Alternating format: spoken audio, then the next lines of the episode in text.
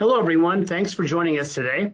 Uh, this Sunday night, AEW will present the third edition of All Out, and it'll mark our second time staging All Out at the Now Arena, just outside of Chicago and Hoffman Estates. This will be an epic night of wrestling. We have the return of CM Punk, who will face off in the ring for the first time in seven years against Darby Allin. There are four championship titles on the line. Chris Jericho will have his career on the line when he takes takes on MJF. And there's also a 21 woman casino battle royale and much more. So now for the next 45 minutes or so, let's call let's turn this call over to AEW CEO, GM, and head of creative, Tony Khan, for some opening thoughts, and then we're going to open the lines for your questions. Tony? Hey, Jim, thank you very much. Uh, thanks everyone for joining today. I'm very excited about All Out. Uh, this is going to be the biggest pay-per-view event we've ever done, and it's it's very special, and I really appreciate you all joining us today. It's been a great year so far for AEW, and it's great to be back on the road again. It's great to be at the Now Arena for Dynamite last night, uh, Rampage tomorrow, and All Out on Sunday. I'd just like to remind everyone we have All Out available for purchase on in demand cable operators and on satellite, including DirecTV, Dish Network, Sling, and streaming on Bleacher Report. Uh, we have All Out Live in more than 140 movie theaters across North America. And our international fans and all of you great media folks can uh, watch the event internationally on FITE TV. Uh, and I'm excited to get all your questions. I want to make sure we get as many as possible. So let's jump in and bring it on. All right, Tony, appreciate it. So um, what I'm going to do is, uh, as normal, is I'm going to let you know the first question is going to be from Stephanie Chase of Digital Spy, and then Stephanie is going to be followed by Sean Radican of PW Torch, and then I'll, uh, as we go on, I will I will let you know who's next in line. So Stephanie, you're up first. Right, right. Hi, Tony. Thanks for taking the time to talk today. Thank you, Stephanie. The card for All Out, it is just absolutely stacked. And without giving anything away, how have you found putting it together and not just picking the main event, but with so many big matches, making sure the talent are happy with where they're positioned and storyline wise? And you've done some huge matches on TV and special shows, but how did you decide what was saved for Sunday night and what could be done at something like an Arthur Ashe? It's a great question. Uh, we have so many great stars. We have a great roster, and it affords me the ability to be able to book a lot of big matches. And we have huge matches on Dynamite. There's going to be a great card at Arthur Ashe for Grand Slam, uh, AEW Dynamite Grand Slam. But really, at All Out, I think this is the biggest card we've ever presented. Period. And it's our biggest pay-per-view card, and I and these are some epic matches. Um, a lot of it was was planned very far ahead, and and there were some changes to the card, of course, but uh, it's it's been a long time in the making. This card, uh, and when I'm putting a pay per view card together, uh, a lot of considerations go into it. In many ways, this was the most challenging, but then when it came time to put the order down, I didn't find it that way. It was pretty natural. Like uh, in one pass, I I said it, and pretty much everybody I've I've told it to and said like, "What do you think of this?" Everyone's like, "Man, that sounds really really really good." And you know, there's a lot of different ways to skin a cat, uh, but like in this case, I think uh, it's the uh, it's it's going to be great. Uh, it, there's it's a long process. I mean, it's a 24 hour job, and and this past week it really has been. Um, you know, uh, really life has been a 24 hour job for me the, the, past several days, you know, with a lot going on. The Jaguars have had cutdowns and particularly as the English transfer window is closed, it's interesting timing is going to a pay per view. So really, I have been working like 20, literally 24 hour days recently, uh, and uh, having to change the card up again in the last uh, 24 hours and make some changes. I think it's all going to work out. We'll have a lot of exciting stuff coming up on Rampage and Dynamite. And this pay per view card, when you, I mean, some of the things that are happening, uh, CM Punk versus Darby Allin, that was not just a week or two of planning. I mean, that's really a year and a half in the making of talking uh, between myself and Punk. And during that year and a half, Darby's been working his ass off and becoming a legitimate wrestling star. Uh, it's amazing to think back when I was on the Jericho cruise with Darby and thinking about putting in uh, the story with him and Sammy. Uh, you know, going into Revolution 2020 in January, we were talking, and I wanted to do something like Savage Steamboat with Darby and Sammy. And you might remember that Darby got the skateboard to the throat and couldn't talk. And I wanted to build to an epic comeback. And he came back when Moxley was getting beat down by the inner circle and Jeff Cobb in Atlanta. And he got one of the biggest pops uh, in Atlanta, uh, just one of the biggest pops, period. Uh, and it was an amazing comeback. And ever since then, Darby's been so hot. Through the pandemic, he he rose and became a, a bigger name in wrestling, and that was all happening at the same time when CM Punk was contemplating a comeback to the wrestling business, and uh, you know, talking it over with me, and and the timing had to be right, and now is the time, the Now Arena, and uh, and so much going into this card, and and again, a seven-year layoff for Christian Cage, who to me is one of the all-time great wrestlers, and stepping in the ring with somebody who's already in the Hall of Fame, somebody who is one of the most accomplished wrestlers of all time, uh, and the best champion in wrestling, Kenny Omega. I think it's such a stacked card, and I, I cannot wait for the Young Bucks Lucha Brothers cage match. Uh, Britt Baker and Kris Statlander is a tremendous, tremendous world title match, uh, and we're gonna on Rampage see more of what's to come. So I, it's it's a I'm glad you asked, and I, I'm glad I got a chance to just lead off talking about the card a little bit, Stephanie, because in some ways it's been the most work to put a card together, but I think it will be the most rewarding for the fans and for all of us. And in some ways, it's been the easiest. Thank you. Thanks, Stephanie. Okay, we're going to go next with Sean Radican of PW Torch. Following Sean, we've got Garrett Martin of Paste Magazine. Sean. Great. Hey, Sean, is is, did, is Wade here? Is, is, are you the only torch person here? Uh, I don't know if can you hear me? I hear you. Okay, uh, I don't know if Wade's here. I think Richie Fan's on with us. good. Well, I love the torch. It's great to hear from you guys. What, what can I do for you, Sean? Uh, it's good to talk to you, Tony. Uh, this is kind of a long question, but um, you you've leveraged so many great things on TV in the last eight to ten weeks with big matches, um, and so many things have come together for you, like Dante Martin having a standout performance against the Young Bucks, bringing huge free agents like CM Punk, and sounds like you know perhaps more will come, you know, maybe all out this weekend or beyond. Uh, Britt Baker's on fire as a character, Anna Jay returning on TV. Uh, you know, running venues like the United Center and Arthur Ashe coming up in New York. It, the question is, with so many things going so well and the way the roster's going and the addition of the big free agents, how do you capitalize and sustain, you know, on that and sustain the momentum going forward? Do you, you know, you know, do you see, you know, as you're planning things ahead, do you see anyone breaking out similar to maybe Austin the Rock in the 90s and really taking this far for you? I don't want to compare different people. I think it, it, it can be apples and oranges trying to compare the you know current wrestlers to wrestlers of the past and and the business of the business of the past because it's a very different business and in many ways it's a better business and the business you know some people will disingenuously point and say that the business was hotter in the past but the fact is right now a wrestling company that's in prime position and there's really two of us in the catbird seat can make more money than any wrestling company ever made in the past and I think it really goes to show it's very impressive what Eric Bischoff did at WCW to raise the revenues to where they were grossing hundreds of millions of dollars before cable rights fees were accounting for hundreds of millions of dollars. Uh, so I do think, uh, you know, uh, without comparing people from this era to people of the past era, there's a great way to keep our momentum going, Sean, and that is to keep delivering great pay-per-views, great dynamites, and great rampages, and keep those numbers high. And absolutely, live attendance is a great barometer. Live attendance, very important metric merchandising sales, very important.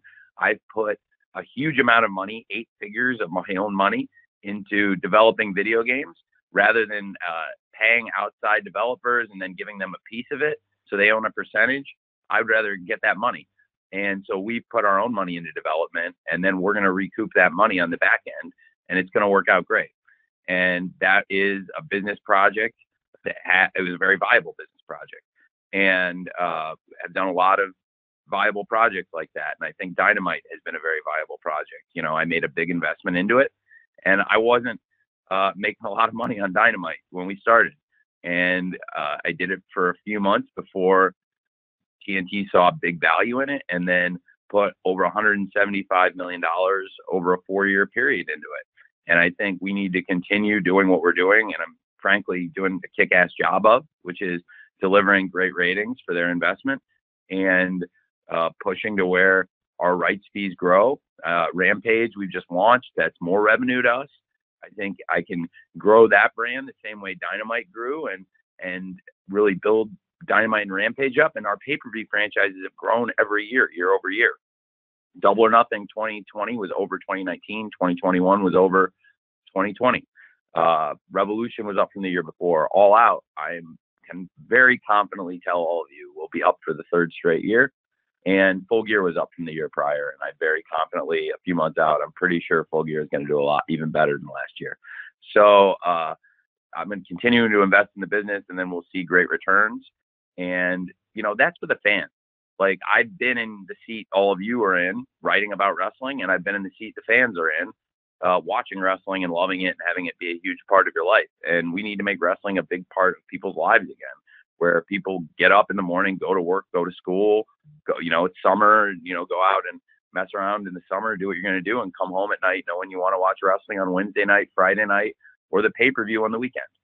And I think that's the best way we can maintain the momentum. This is a lifestyle business for me. This has now become a big part of my lifestyle, uh, and and I still have the other things in my life. I still have the NFL in my life. I was with Jerry Jones. Uh, it's you know I had a really nice talk with Jerry Jones about AEW, which is funny because he's promoting another wrestling show next year. But uh, I was visiting Jerry uh, in Dallas this past weekend, and uh, when when the Jaguars played the Cowboys, and uh, you know, like I said, I put a lot of time. I put years of my life into uh, running an English football team at Fulham, and now this is a huge part of my lifestyle. And it's it's also for the fans, I wanted to be a big part of their lifestyle because I've been uh, on the other side of it, and I know what it's like to go to work, to go to school, looking forward to watching wrestling all day. And I know that we've made that happen for people, and I've had people come up to me and tell me how this helped them through the pandemic, that we kept doing the shows, and it makes me very happy to hear that. Uh, you know, so Sean, I think our best chance to maintain uh, momentum is just keep pushing forward, doing great shows, and and building what we have. Thanks, Sean. So next up, we've got Garrett Martin from Paste Magazine, and Garrett will be followed by Joe Lanza, Voices of Wrestling. Garrett? Um, hey, Tony, thanks for talking. Uh, quick question for you. Uh, last week it came together that, or it came out that Universal would be the home of the dark tapings going forward. How did that deal come together, and uh, what makes Universal a, a, good place for for you guys to, to tape there? Uh, well, it's a great question. Thanks, Gary. Uh, so I, first of all, had worked with our live events director, Rafael Morffi, uh, who'd had really good experiences there in the past. Uh, he had worked with Impact, and I'd like to now take this opportunity. I was glad you asked this because I want to position this. It's funny that I've seen people say, "Oh, they're going to that building," and the perception of that building. And I think people need to look at the history of that building and also look at where Dark stands in terms of our TV platforms. Uh, it's not like I'm doing Dynamite there. It's not like I'm doing Rampage there. It's very different. And if we did, look, it's a great venue, okay, but it's not the plan anytime soon. Uh, you know, we're running very large arenas and have done great attendance for Dynamite and Rampage. It's a very different thing. So Dynamite and Rampage, those are the A shows, and Elevation and Dark are great shows. You'll see some huge, huge stars on those shows. Uh, in fact, you know, you see uh, Darby Allin, Jon Moxley, Eddie Kingston, huge stars compete on those shows on a regular basis. Orange Cassidy, Thunder Rosa, uh, and Nyla Rose. A lot of our top wrestlers compete on Elevation and Dark on a regular basis, but they also do so in in terms of working with young wrestlers, developmental talent. We found a lot of people who are important wrestlers in AEW now through them working on Dark and Elevation. Red Velvet, the acclaimed, the varsity blondes, powerhouse Will Hobbs. All of these people are people that were losing matches on dark and then I, you know, saw something in them. We saw something in them, and I ended up signing these people to contracts and have uh, looked for to push and utilize all those people because they all have great skills, but all of them came in and, and even those tag teams were working separately and I liked them and I put the put them together. And so I think it gives opportunities to young talent. And to me, I position it like the show that was taped there before Impact, which was WCW Worldwide. And I, I like Impact. You know, I've they've been very good to me, but I think it's a difference between how we're utilizing it and how they utilized it. Even though they had it, they've had an amazing run there. But to me, it's more like what WCW used it as in terms of worldwide being a show where they developed a lot of young talent. It's ironic, you know, Chris Jericho, Chavo Guerrero, Dean Malenko. These are guys that work for me now in AEW. Those are some of the stars of worldwide. And those guys in Universal Studios had some classic matches uh, with uh, some veterans. You know, uh, best, rest in peace to one of my all-time heroes, one of the all-time greatest wrestlers who ever lived, beautiful Bobby Eaton. Uh, I've watched beautiful Bobby Eaton have great matches there with, including with Chris Jericho, uh, which we were just talking about recently at Universal Studios. So there's, there's, it's a great place for the veterans. It's a great place for the young wrestlers. We don't have to necessarily be doing CM Punk versus Darby Allin there. We don't have to be doing Kenny Omega versus Christian Cage or Britt Baker versus Kris Statlander. But uh, we're going to do a lot of fun stuff there, and I think the fans that come will see some some top stars and great wrestling. Uh, and I, I want to bring back the spirit of those worldwide tapings, which were uh, which hold a very fond place in my heart. Thanks, Garrett. Joe Lanza from Voices of Wrestling is up next, and Joe will be followed by Jim Varsallone from the Miami Herald. Joe, you're up. Hey, Tony, how you doing? I'm really well, Joe. How are you? Good. Uh, we've been seeing a lot of trios matches on TV lately. Do you have any updates or anything you could tell us about the potential much rumored trios titles? Well, I mean, we see you know matches sometimes uh, that that don't always uh, have title implications, but absolutely, I think it would be great to add trios titles. Uh, you know, right now, it's a lot of stuff. I'm getting in three hours, and I, I take a lot of pride trying to cover a lot in a two hour dynamite and then rampage is very different. It's a more focused one hour show and uh, they're very different formats and still get great wrestling in both shows but i also cover a lot of stories in a dynamite in a very different way than i would in a rampage so it's it's a lot right now and uh, you know as, as we grow as a company i do think there's definitely a place for that and there's there's a place for championships to, to expand i think right now we have great titles and I, I have thoughts about other championships, including a trios championship, among others, and as we expand. So it's a it's a great question, um, and we've had a lot of great trios matches. Absolutely. To be honest, if you think about it, though, man, I bet I used to do more trios matches than I have been lately. I if I I haven't done like a study of the numbers exactly, like you know, bean counting it number for number, but my gut says I used to do more trios matches in Daily's Place than I do now, and I could be wrong but it feels that way. Um, so uh, I'm still very into doing trios matches. We've seen a lot of trios matches on Dynamite over the years. It doesn't feel like I've been leaning on it as much as I maybe used to, but um, there's reasons for that. But uh, we've been showcasing a lot of stories and a lot of story matches, and and I really think we're in a great place to show. But like I said, there's there's a time and a place for everything, and, and we have a lot of great trios, undoubtedly. And I think a trios championship would really kick ass so uh, it it does make a lot of sense, and it is something I've spent a lot of time thinking about. Absolutely. Thanks, Joe. Um, okay, up next we've got Jim Varsallone from the Miami Herald. Jim will be followed by Kenny McIntosh of Inside the Ropes. Jim, the floor is yours. Thank you, Tony, for doing this today. So interesting to me that in October, especially, Florida is such a big part of AEW. So much going on in Florida, whether we have the two Miami shows and you also have the Orlando show.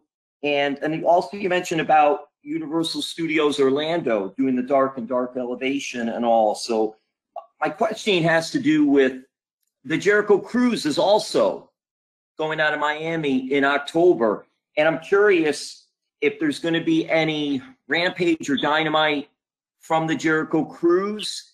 And also, with that said, will there be any AW Dark and Dark Elevation matches, one or two, at some of the Dynamite and Rampage shows? Or is it strictly going to be Well- at Universal totally?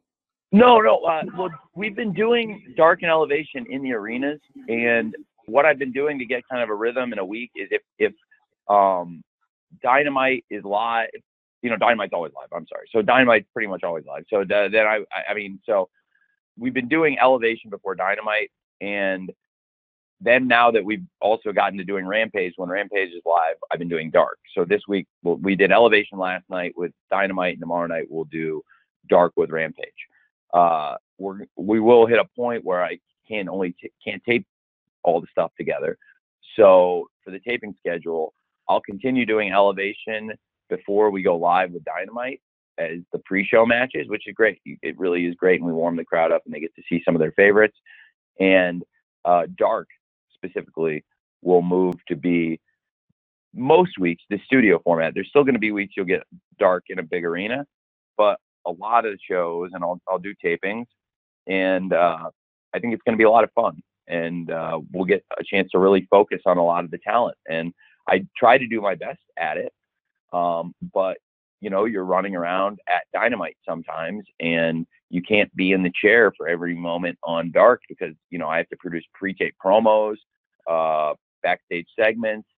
Um, I might need to go to the truck, so like you know, it's good for for myself and all the coaches uh, to be able to focus and work with the talent, and really, I, for me to be able to put in and really focus on their stories as the main focus of that taping, rather than being something we're doing before or after our live two-hour dynamite. That's our bread and butter, if that makes sense. And we are doing a lot of stuff in Florida, so it's a multi-pronged question you slipped in there, Jim. Uh, but uh, it it's a great question um, with the Jericho Cruise uh, that we're going to be doing on Friday night, um, Rampage live, and then Saturday night we're also do- doing Dynamite live. And originally Chris had the cruise that weekend, and that's Chris's personal project, and I always wanted to help him with it and support it. And it's not an official AEW event, but Chris is a huge part of AEW, and uh, so that is leaving that weekend and we had a time shifting situation uh, you know thankfully the, the playoffs are long over and, and what happened in july when we got back on wednesday nights consistently we've done the best numbers in the history of the show since the show got back in its time slot.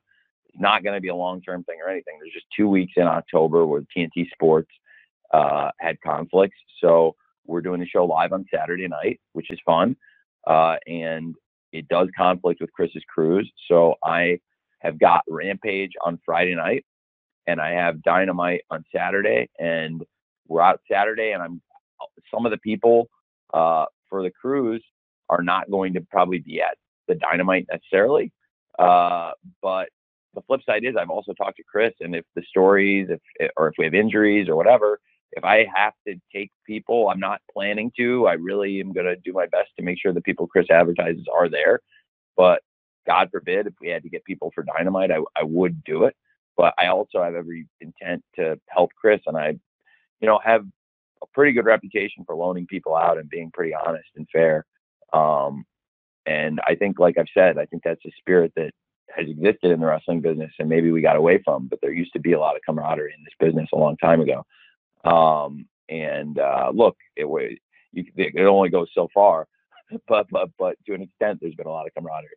Uh, so um, that's kind of where I'm at with it. And in the case of Chris, like there is a lot of camaraderie, and uh, I just, you know, I think it's going to be a cool event. I plan to. I think there may be some dark and elevation on there, but no, Dynamite and Rampage will all be doing live uh, on those shows in Miami, and then uh, like you said in Orlando. It's a lot of exciting stuff in Florida. Florida has been very good to AEW, uh, you know, supporting us through the pandemic. Uh, and I want to be good to Florida. You know, I'm- I'm back home where I grew up in Illinois this week, but I also I've lived in Florida, and that's home to me too. So I like doing a lot of shows there. Thanks, Jim.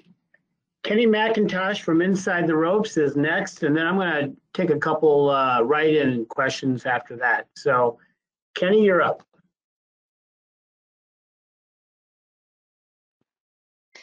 Kenny, you need to unmute yourself.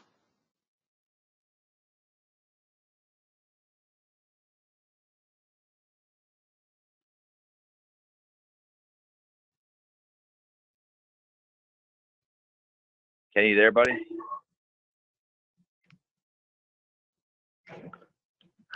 Kenny, you need to click the uh, icon on the uh, dashboard to unmute yourself.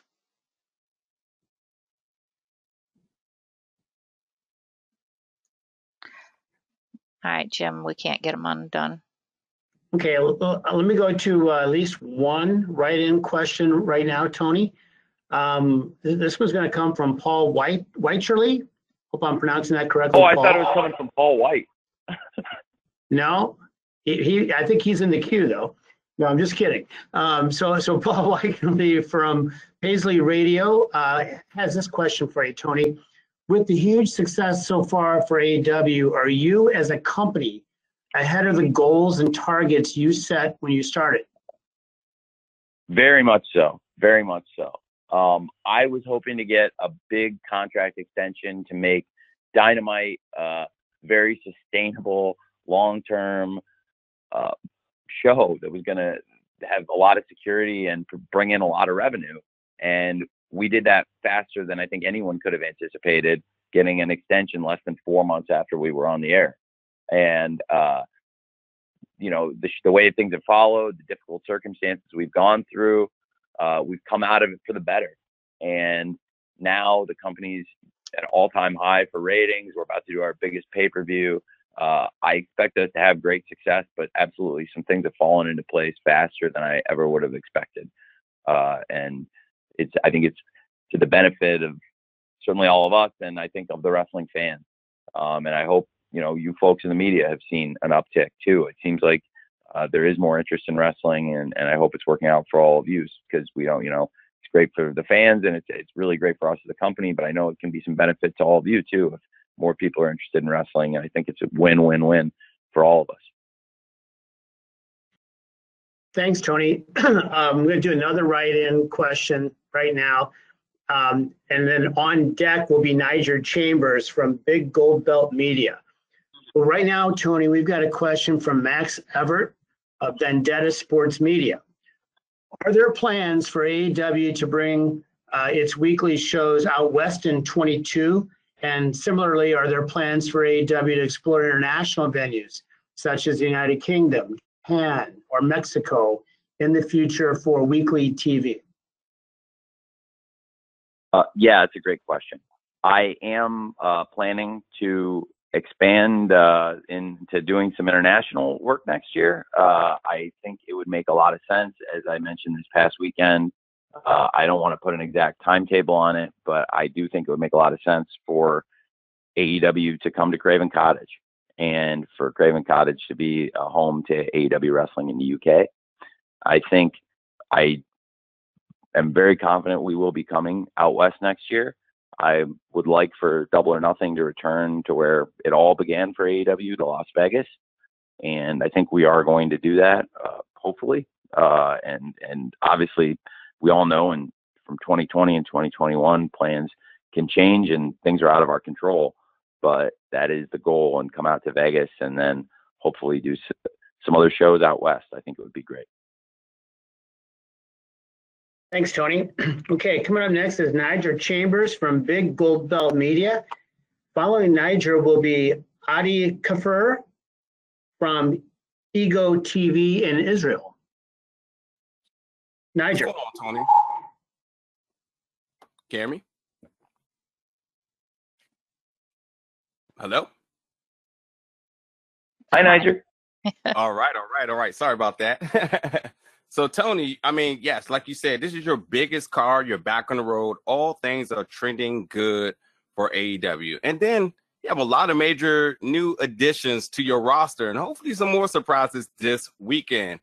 But how close would you say to AEW is close to having a full roster?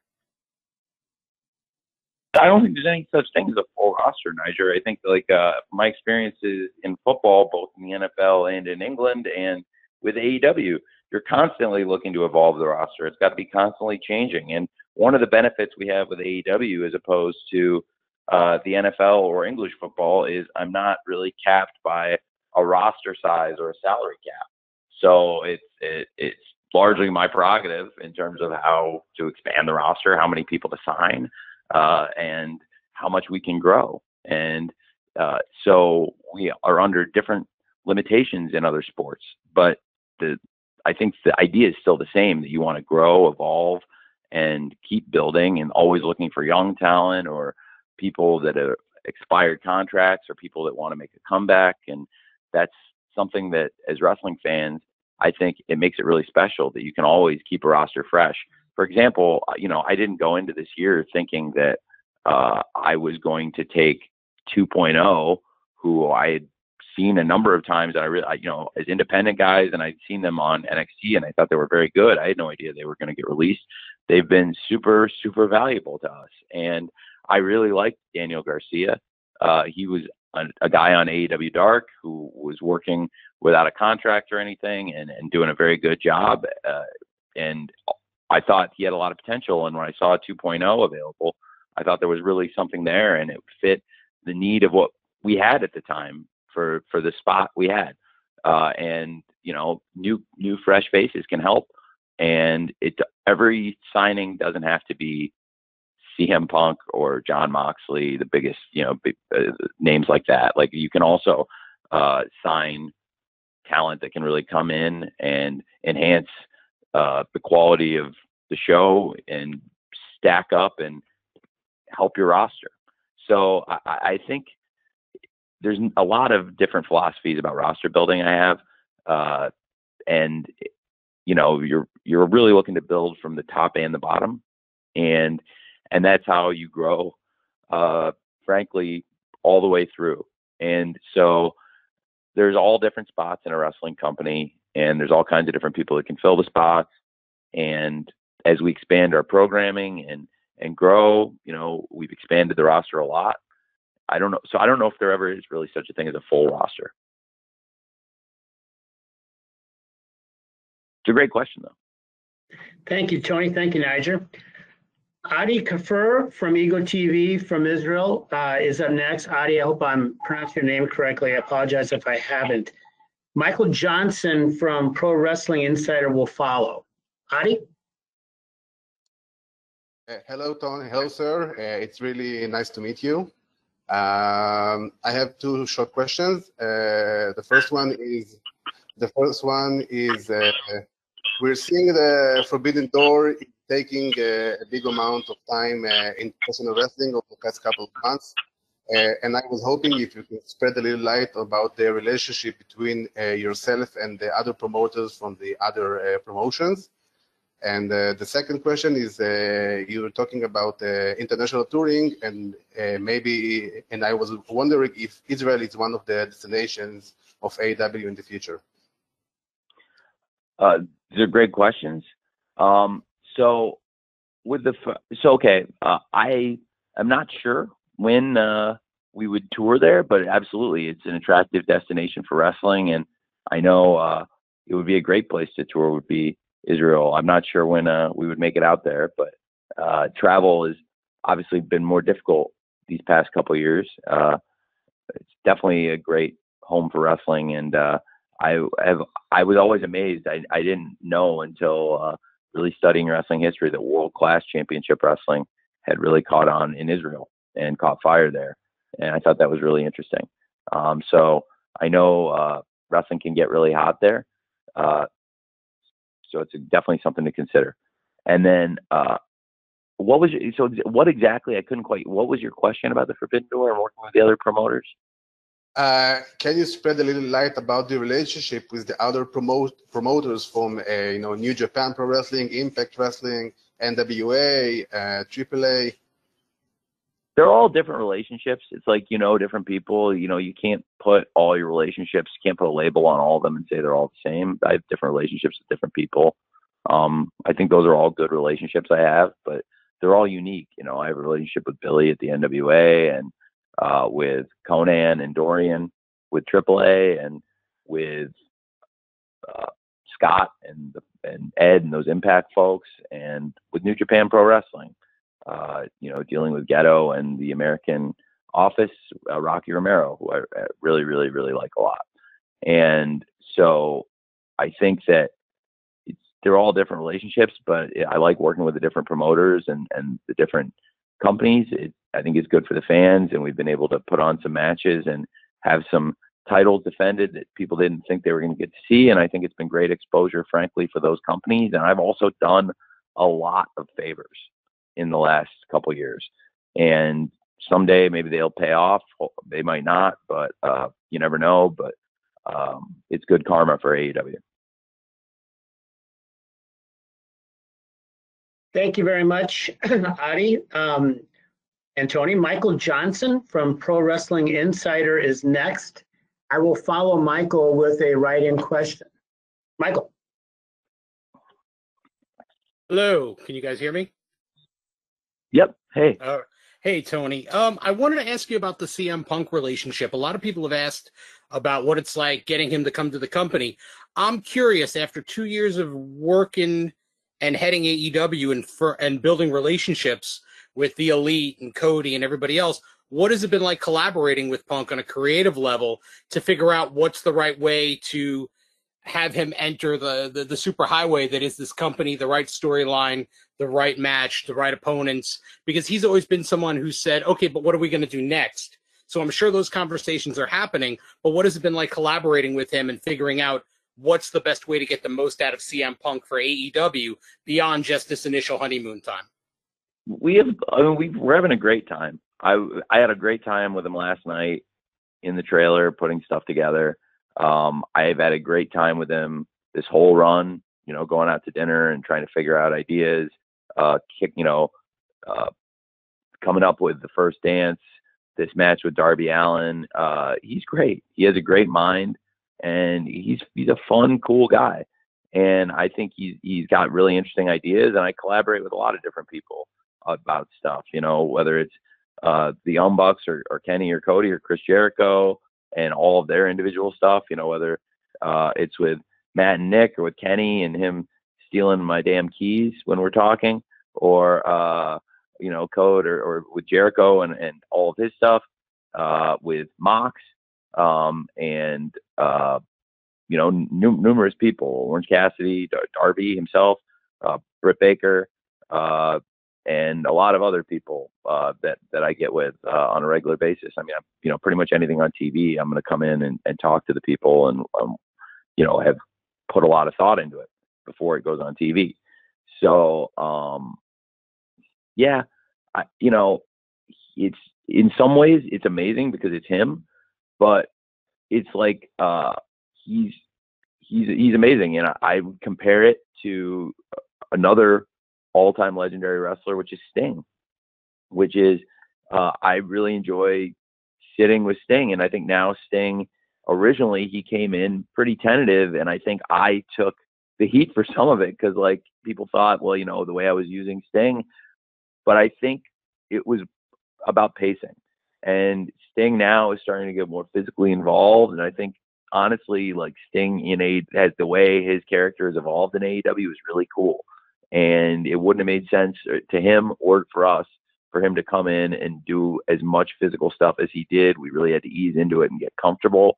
And he's very comfortable. He's in amazing shape and he's doing safe stuff and having the time of his life. And uh, I think now with Punk, um, it's been uh, really, really cool collaborating with him. And honestly, he's got a really great wrestling mind. And he's brought so much to the table already. He's had great ideas, and he's, he's a really good person to collaborate with. I think um, I've before he got here, I've seen him. I, I think it's I, I won't I won't actually I won't it's too it'd be too easy. Uh, but I will just say this: I think uh, I don't really understand some of the things he was asked to do before he before he left wrestling.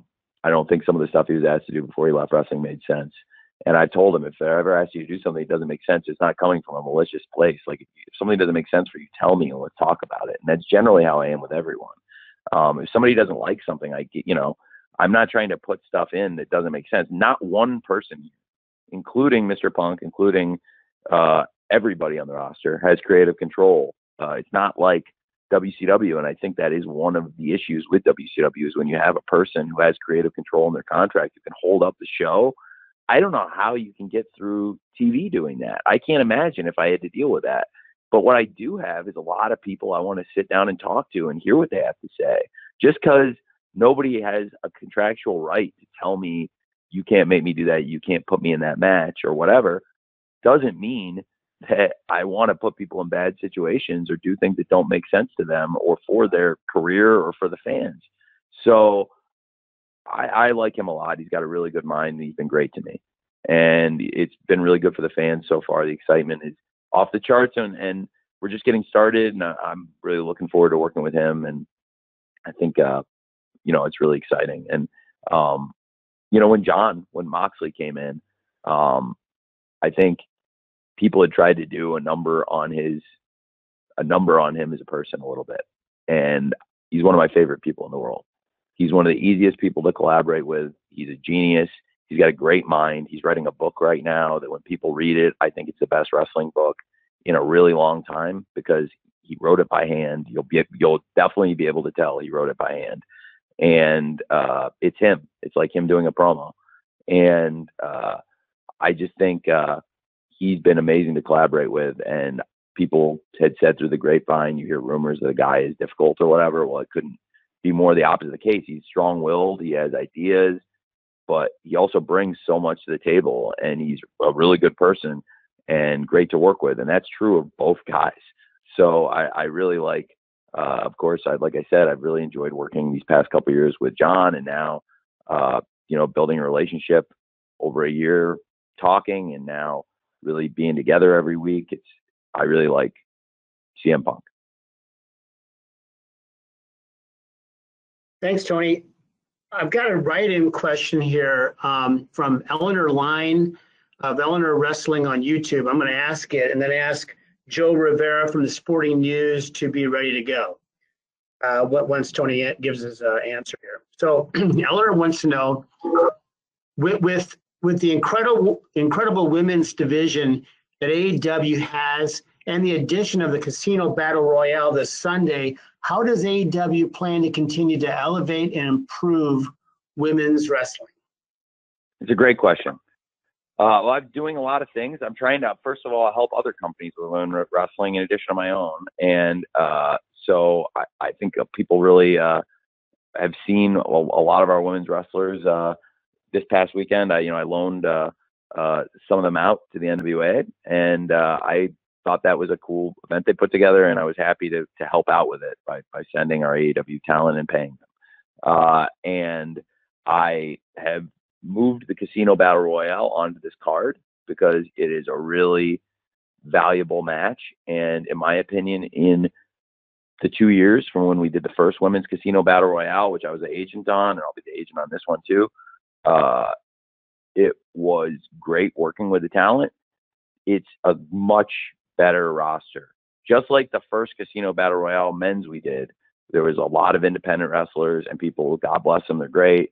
Same with the women's Casino Battle Royale. There's some great people in there, but in my opinion, the roster is much better. So just like at Double or Nothing, it was a much more coherent, better roster, and I think a much better match than the first one. I expect a more coherent roster and a better match.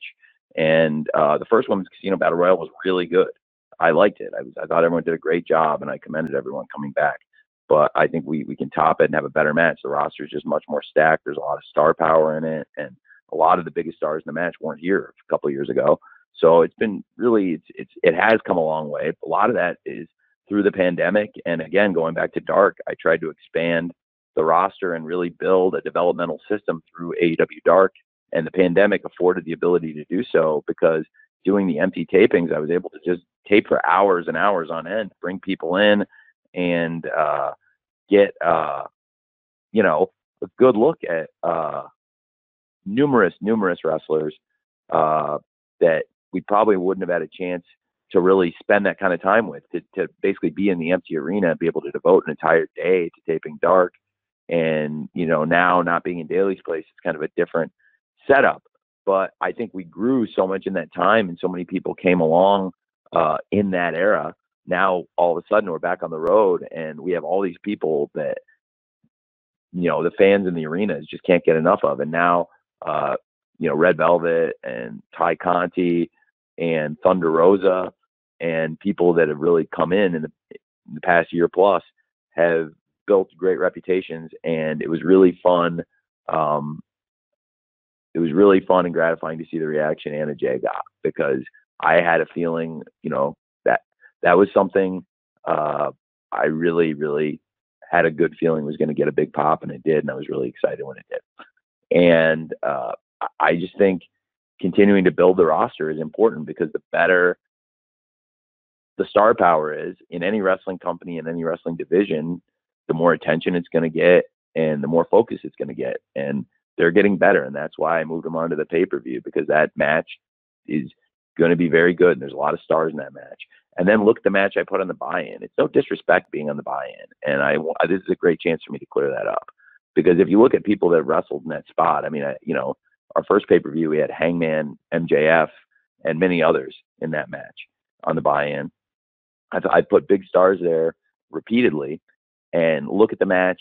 Uh, you know, since since we were unable uh, to deliver on Andrade El Idolo versus Pac, look at the match I put on the buy-in to replace the Women's Casino Battle Royale, a match that involves Matt Hardy, a legend in the wrestling business, a veteran of over 25 years in this business, and Jungle Boy, one of our biggest young stars, and Orange Cassidy, another one of our biggest stars. Luchasaurus is a huge act here. Private Party, one of our top teams. A lot of big wrestlers in AEW. Chuck Taylor, the best friends, and important people uh, on in that match. And I think if and Matt Hardy was excited to do it, and Jungle Boy was excited to do it. And Orange Orange Cassidy doesn't get excited about anything, but he was about as excited as he gets. So, uh, you know, it's a it's a great spot, and I think they, you know, for them to move on and do that match, they were very happy to to take that spot on.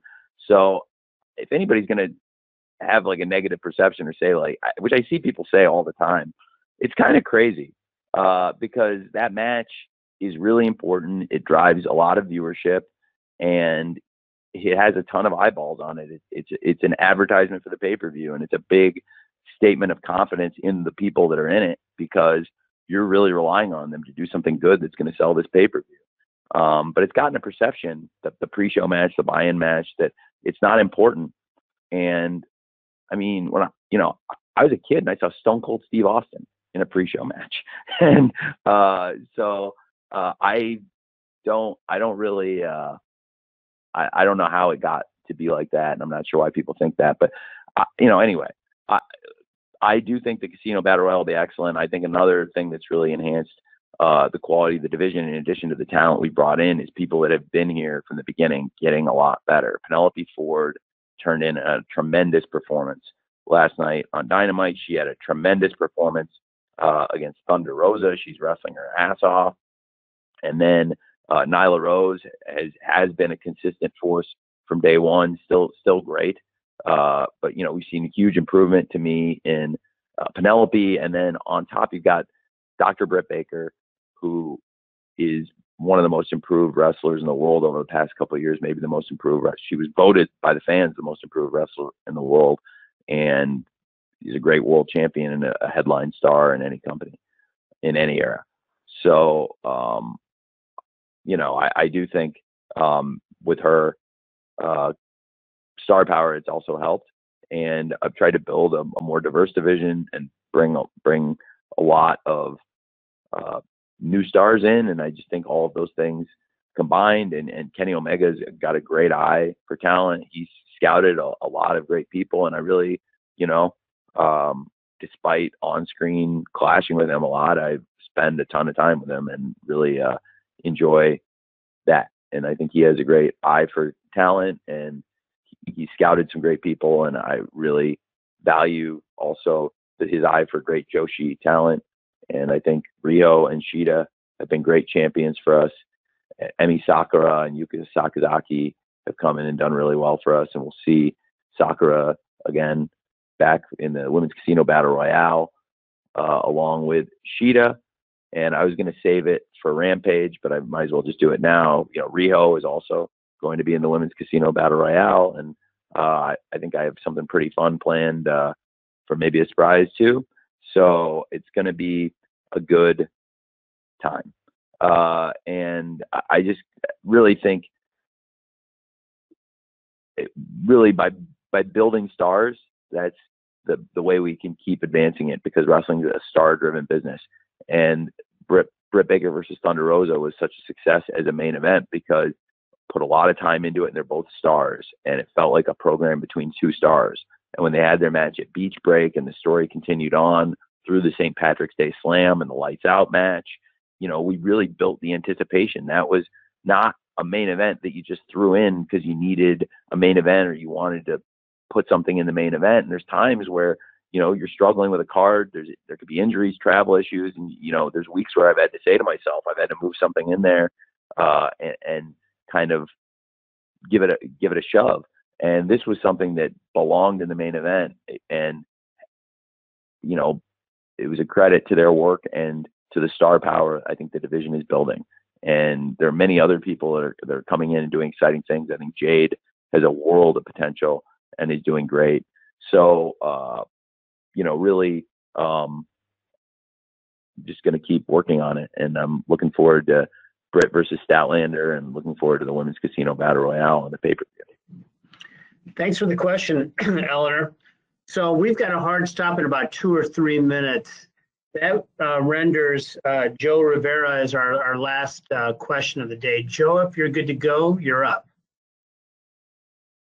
Yeah, hi Tony. I hope you're doing well. Um, my is about the TNT Championship. Now, mid card championships can be very tricky to book, and it can take That's uh, not a a mid long card time. championship. I don't. Okay. I'm going to stop you right there. It's not a mid card Okay. championship.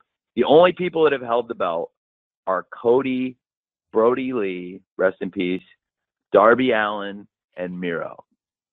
So I don't consider it. I'm not booking it like a mid card championship. I'm looking at it as like a top title that stars hold. So I like I will take exception right off the bat. But Okay, uh, that's totally fair. But h- how impressive is it uh, to you to see how each champion has elevated the title, and how important is having that title s- s- with so much respect and so much prestige early on?